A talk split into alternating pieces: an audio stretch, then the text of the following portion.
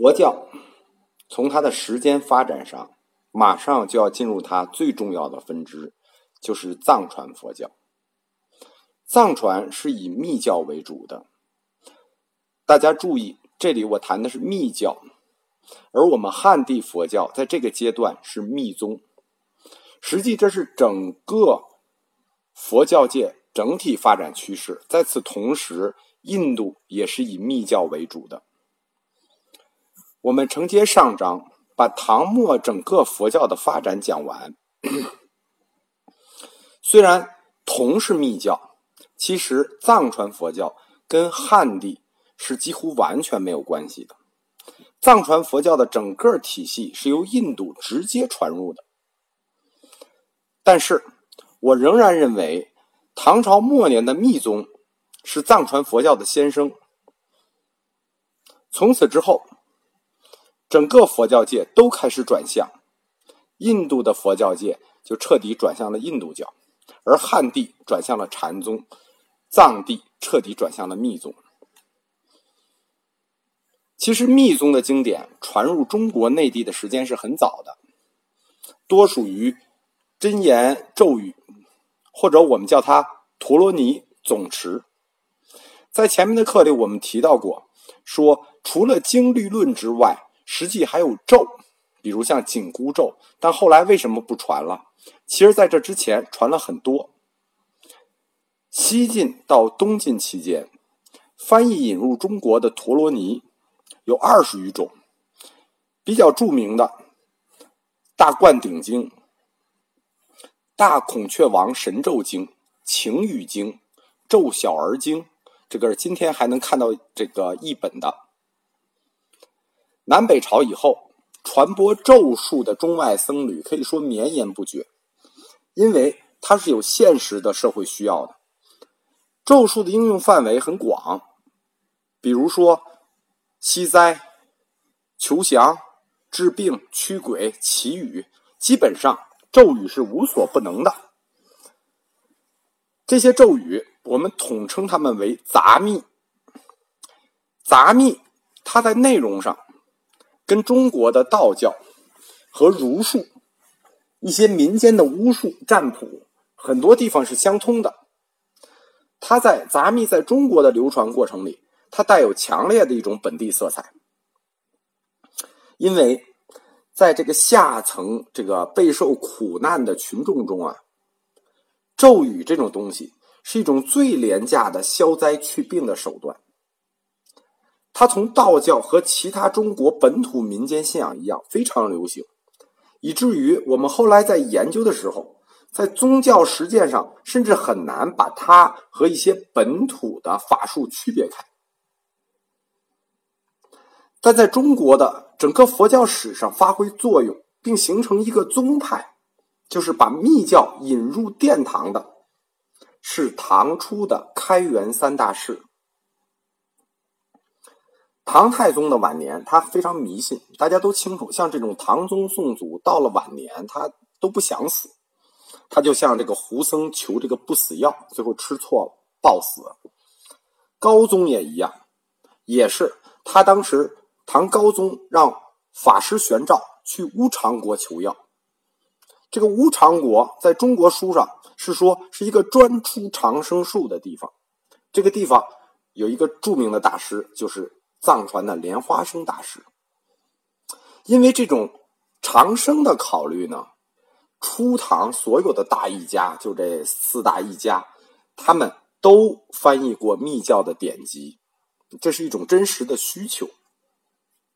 所以，密宗之所以能在开元时期兴起，不光跟我们国家的强盛有关，也跟这一阶段中国帝王的需求是有直接关系的。开元三大士及他两个门徒一行和慧果。是中国密宗的创立者，这个三大士善无畏、金刚智、不空，这三个人。善无畏，中天竺人。我们古代认为天竺是一个牌儿，分上下左右天竺、南天竺、北天竺、东天竺、西天竺、中天竺。这个单无畏就是中天竺人，印度自己管中天竺叫中国。他出身于贵族，舍王位出家入那烂陀寺，受学弥迦三宗持。当然了，这是他自己的介绍，因为我大量的看佛教的历史书籍。发现一个问题，就是那个时候外国僧人来中国介绍自己的时候，经常是说自己是贵族，不是舍了王位，就是舍了大官位。反正真假我们是不知道，但是这种自我介绍在当时的外国僧人里是一种惯例。开元四年，就是公元七百一十六年，单无畏经北北印度来到长安，他是走的陆路。住在西明寺，相当于是国立两大寺院之一。传说玄宗曾拜他为国师，受命建立灌顶道场。单无畏，他所翻译的两本有影响力的经，一本叫《虚空藏求闻法》，这本影响力还一般，这是他译的第一本经，但是。他跟他的弟子一行翻译了另一本经，影响很大，叫《大毗卢遮那成佛变加持经》。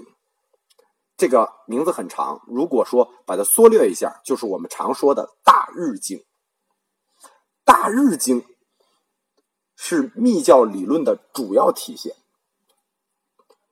它是密教胎藏部分的根本经典。我们要注意一下，胎藏是什么意思呢？实际是如来藏的蕴含的意思，而大日经就是体现了这一部分理论。开元三大师的第二个人叫金刚智，他也是中天竺人，出身婆罗门，那又是个贵族，自幼出家。广学中观瑜伽后专行密教，这在当时这个时代的印度是一个趋势，就是这些高僧最后都要走到密教上。开元七年，就是公元七百一十九年，在单无畏来华三年之后，他经狮子国抵广州，次年入洛阳，再入长安。他走的是海路。经狮子国是什么意思呢？就是他是从印度出发，走海路，经斯里兰卡。到广州，然后从陆路到了长安。据说唐玄宗也拜他为国师，住在慈恩寺，这两大国立寺院嘛。单无畏住在西明寺，他住在慈恩寺。他也造毗卢遮那塔，这个毗卢遮那就是日光佛嘛。广弘密教也是建立曼陀罗场，立坛灌顶。他和不空，就是开元三大师的第三个人，以及一行，译了《金刚顶瑜伽中略出念诵法》，我们也简称叫《略出念诵法》。这本书，它来自于，就是它是一个缩略本，它是一部大经的一部分，或者说是核心部分，是一切如来。真实摄大乘宪政三位大教王经的一部分，简称《略出念诵法》。金刚智译的这本《略出念诵法》是属于金刚顶部的根本经典，也是密教理论的主要体现者，或者说是密教实践的主要体现者。我们翻回头来看一下这两个人的贡献，善无畏。他翻译了《大日经》，彻底呈现了密教的理论；而金刚智翻译了《金刚顶经》，呈现了密教的实践。这个时候发生了一件有意思的事情，就是开元二十九年，皇上命令金刚智你回国。什么原因我们不知道，就是突然命令他回国。结果他没出洛阳就死了。大家知道，历史上密教僧人没有好下场的很多，比如谭无琛。三大士里头，活动能力最强的、影响地域最广的是不空，是第三个人。不空，他不是印度人，他是狮子国人，就是他是个斯里兰卡人。他在爪哇这个地方遇见了金刚智。当时爪哇这个地方叫做奢婆国，就是金刚智来中国的路上，在奢婆国停留，遇见了不空，于是他就跟着金刚智来到洛阳，参加他的易经活动。他这个出身没有三大士前两位好，学养也没有前两位好，但是他的情商远远超过前两位。开元二十九年，我们说过，金刚智和不空，就是不光是金刚智被遣回去，因为不空是跟着他来的，他也被遣回去，被命回国。我我多次研究这段历史，我很怀疑，就是密教是参与了高层的一些政治活动。金刚智死在了洛阳，但不空就回到了斯里兰卡。但是回到斯里兰卡以后是小国呀，一说哎呦，从中华上国来的，受到国王的礼遇。于是不空又在斯里兰卡待了五年，重新学习。大家知道他是跟着来的，其实他的这个基础知识很差。他回忆的这段时间，他重新学习了秘密总持、三密护身、瑜伽护魔三套法术。天宝五年，携樊家再来长安，就五年以后，他又来了。这次来，他不是空着手来的，他叫携樊家来长安。什么叫樊家呢？就是贝叶的经书，就等于他还带着一些高级文物来了。但是没待几年，又敕令回乡，就又不让他待了。他一路慢慢腾腾走，慢慢腾腾走。走到韶州，就是广东韶州。哎，说我病了，不走了。关于他们被强令回国这件事情，我特别好奇，查过很多资料，但是没有找到理由。天宝十二年，大家知道安史之乱了，哥舒翰奏请皇上，让不空去河西边陲请服疆场。安史之乱起。这个不空就深陷长安，就从这一系列发生的事情，我们就看出来，不空这个人的情商非常的高。他发生了什么事儿呢？安史之乱，皇上已经跑到凤翔去了，不空在长安，但是他还派自己的徒弟，隔三差五就派徒弟悄悄潜出长安，去给唐肃宗问安。两京一收复，不空立刻上表，而且自己做了一个如来像。呈给皇上。唐代宗继位，不空又立刻上了一个象牙雕的佛像，就是说他是非常会来事儿。这个经过这种战乱，他身陷敌营，还这种隔三差五的来献忠，皇上觉得这个外国人还是不错的啊。于是永泰元年就授不空进鸿胪寺，次年。让不空进五台山传法，在五台山修建了两座寺庙，今天还有，就是金阁寺和玉华寺，这两个寺庙都是密教的道场了。大历九年，不空卒。代宗，代宗是非常信任不空的啊，为他专门停朝三日，追赠不空为司空。不空。他跟金刚智是一个学系的，也是研究《金刚顶经》的。但是，我们要看一下这两部经书真正译出来的这个幕后的推手是谁？因为这些人都是外国人，来中国待了几年，他们怎么可能就译出这么大的经书来呢？重要的两个人，一个是一行，一个是惠国。一行和尚在中国历史上非常有名，他俗姓张，是河北巨鹿人啊。他少年的时候，这个人很聪明啊。他少年的时候就去嵩山先学禅，后来去天台山国清寺去学算术，后来又去湖北当阳，就是我们知道神秀那一支去学律。当单无畏来到长安的时候，一行就跟随他受了胎藏法，帮助单无畏翻译了《大日经》。不光是翻译了《大日经》啊，一行和尚注写了《大日经书》，就是做了解释，来阐述密宗的理论。这本《大日经书》后来就是密宗理论最权威的一个解释著作。等到金刚智来华，就是三年以后，一行这人特别好学啊，就有什么学什么。他又跟着金刚智学陀罗尼密印，又帮助金刚智。译了《金刚顶经》，这个人的水平就很高了。但是他水平高还不止体现在这儿啊，因为一行和尚在中国科技史上有非常重要的地位。他经过多年的努力，完成了一套隶书。你知道，中国古代这个最高级的数学就是做隶书。这本隶书叫《开元大眼历》，五十二卷。后来中国就使这个，就自开元以后就使这套隶书《开元大眼历》。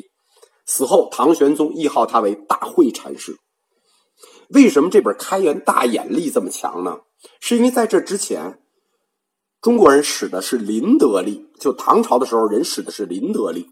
这个林德历来历也非一般，它是著名的道士李淳风所所著，就是李淳风，他是道家。他编的《林德历》，如果大家不知道李淳风是谁的话，我说一个事情大家就知道了，就是《推背图》的作者就是李淳风，就是在中国最有名的，现在说什么都能预测的《推背图》，这就是李淳风写的。所以这套历书，它不光是谁准谁不准的问题，它是唐初佛道之争的一种体现。当时怎么来看一个历书准不准呢？很简单，测日食，就是我说哪天要日食，你说哪天不日食，咱们就看谁测的准。最后，一行就赢了李淳风。一行在中国的科技史上，它不光是具有科技成果，它还具有科技史的思想哲学成果。因为他做常年做这种测量式的事情嘛，所以他提出来，在小范围测的东西。是不可以无限放大到空间里头去测的。这个东西在那个时代，说一千多年前能提出这个观念，是很大的一种进步。三大是另一个弟子叫惠果，他实际是呃隔代弟子，就是他出来的时候，三大士已经都 over 了。惠果九岁。随不空的再传弟子汉真学佛，十七岁入道场，后从不空受了灌顶。然后他又跟善无畏的弟子玄超学了秘法，就是他跟着不空的弟子学了金刚顶，又跟着善无畏的弟子玄超学了大日。所以当不空去世之后。你看，这个人已经身兼二学了。当然，本身他也是就非常的这个，就是就是佛智非常的好，所以他身具善无畏和不空两家之长，就把金刚界秘法和胎藏界秘法融合在一起了，建立起一种叫金胎不二学说。这个学说对日本影响非常大，可以说到今天对日本佛教界影响很大，就金胎不二理论。不空死了以后，惠果成了第一位传法阿舍离，弟子很多，就是他一个人继承两家嘛，有点像近代那个虚云似的。密宗两大师的学说都在他一个人身上，因为一行吧，他这个脑子都在科技上，在这个宗教上，他用的不是很多。这个这个宗教上的这个法词都让惠果继承了。惠果传弟子甚众，最有名的就是空海，就是这个日本人。就很多庙里都立着空海的像啊。空海回国以后，传瑜伽密教，开创了日本的真言宗，所以空海是日本真言宗的初祖。我们知道这个密教啊，它传到日本，我们叫东密。东密还分两部分，东密和台密，这都是汉地的密宗传过去的。藏传的密宗是从印度直接传的，我们叫西密或者叫藏密，就是东密跟我们有关，是我们传出去的，但西密跟我们没关，人家是从印度直接学的。密宗经过晚唐的打击，就完全衰败了。他还不是说衰败喘一口气儿，他是彻底被打打没了。从此之后，中国就没有密宗了，可以说基本没有了。